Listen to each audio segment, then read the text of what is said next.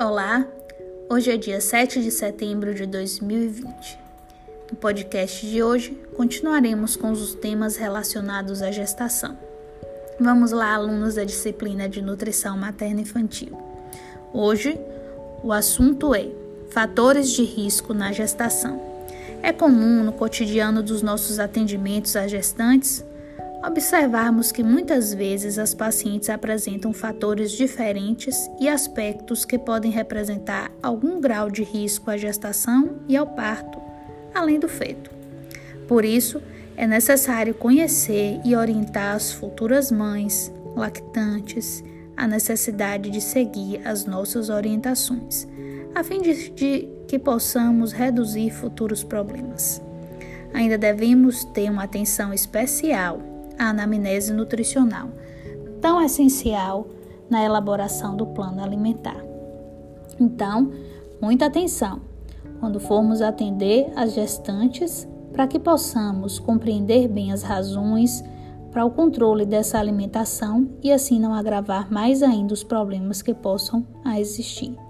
Assim, surge a ideia de avaliar bem as falas, os relatos bem como os sinais e sintomas dessas gestantes atendidas. E não se esqueçam, cada atendimento é único e sempre vale a pena aliar o relato com a teoria aprendida, fazendo com que esse momento seja um casamento bem perfeito, liquidando todas as dúvidas, ajustando os hábitos alimentares e a sua condição. Adaptações, receitas, mantendo claro sempre o bom sabor à mesa garantindo a nutrição balanceada, são primordiais. Enlaçamos aroma, textura e controlamos a alimentação. Isso tudo para reduzir os fatores de risco na gestação. Então vamos lá.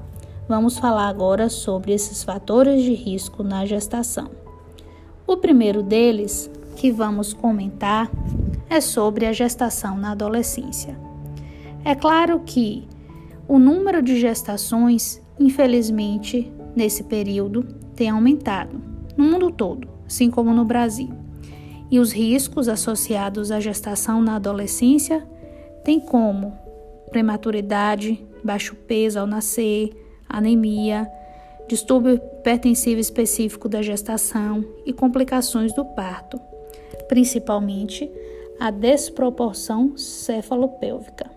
Então, é importante, além de saber desses fatores que estão associados a esse ciclo de vida, entender que ainda os fatores ambientais desfavoráveis a esse período da vida, como anemia, deficiências nutricionais, tabagismo, escolaridade, instabilidade emocional, marital e familiar, são fatores determinantes e principais complicações aí que estão relacionados a esse período da adolescência.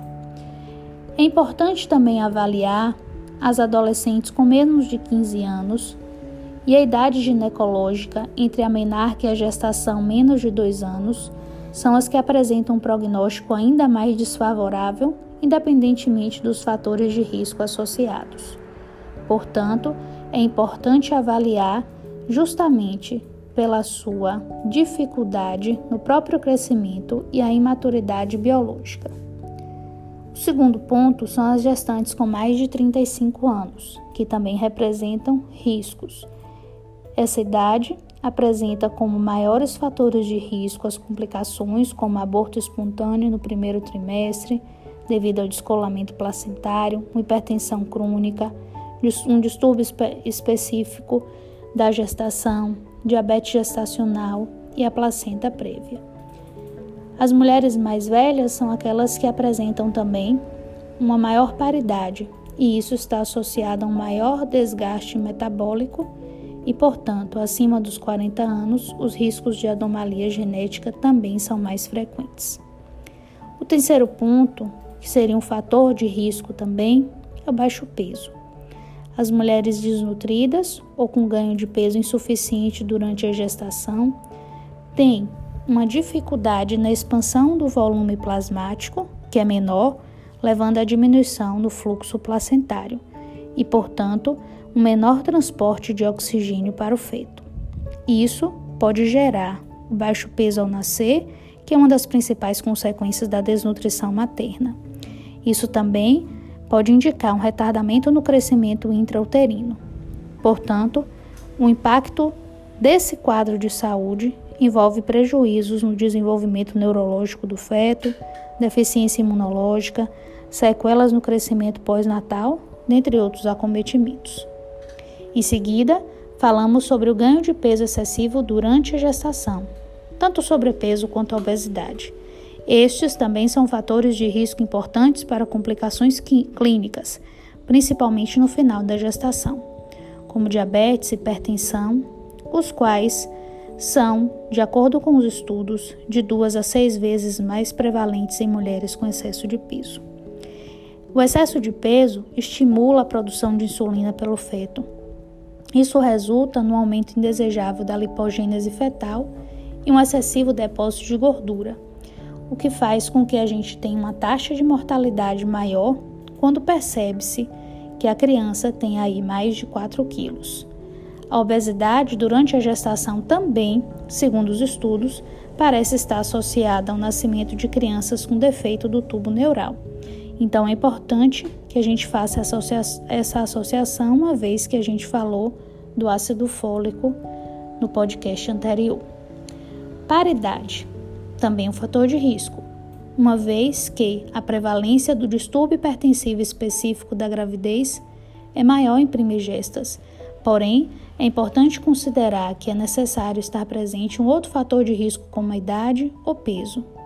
Então, quanto maior a paridade, os estudos dizem que maior é a obesidade em mulheres, revelando que a multiparidade facilita esse aumento da adiposidade.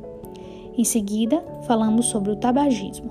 O impacto do tabagismo durante a gestação afeta o crescimento fetal e pode acontecer o que chamamos de retardo no crescimento intrauterino. Isso aumenta o risco de prematuridade e mortalidade perinatal quando existe o tabagismo associado à gestação. O tabagismo ele provoca uma constrição de vasos, o que reduz o fluxo sanguíneo da placenta e prejuízos no transporte de nutrientes.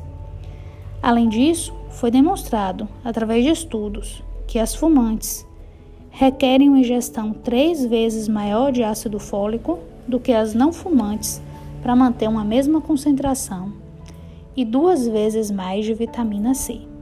E por último, o álcool, o qual não é aconselhado no momento da gestação, pois já foi demonstrado uma associação entre o uso do álcool principalmente quando intensa, com as consequências deletérias para a criança. Afetam olhos, nariz, coração, sistema nervoso central, além de ser acompanhado com retardo de crescimento mental. Portanto, apenas o uso ocasional de uma taça de vinho na presença de alimentos não exerceria um efeito tão prejudicial ao feto. São muitos os fatores, mas aqui foram destacados os principais.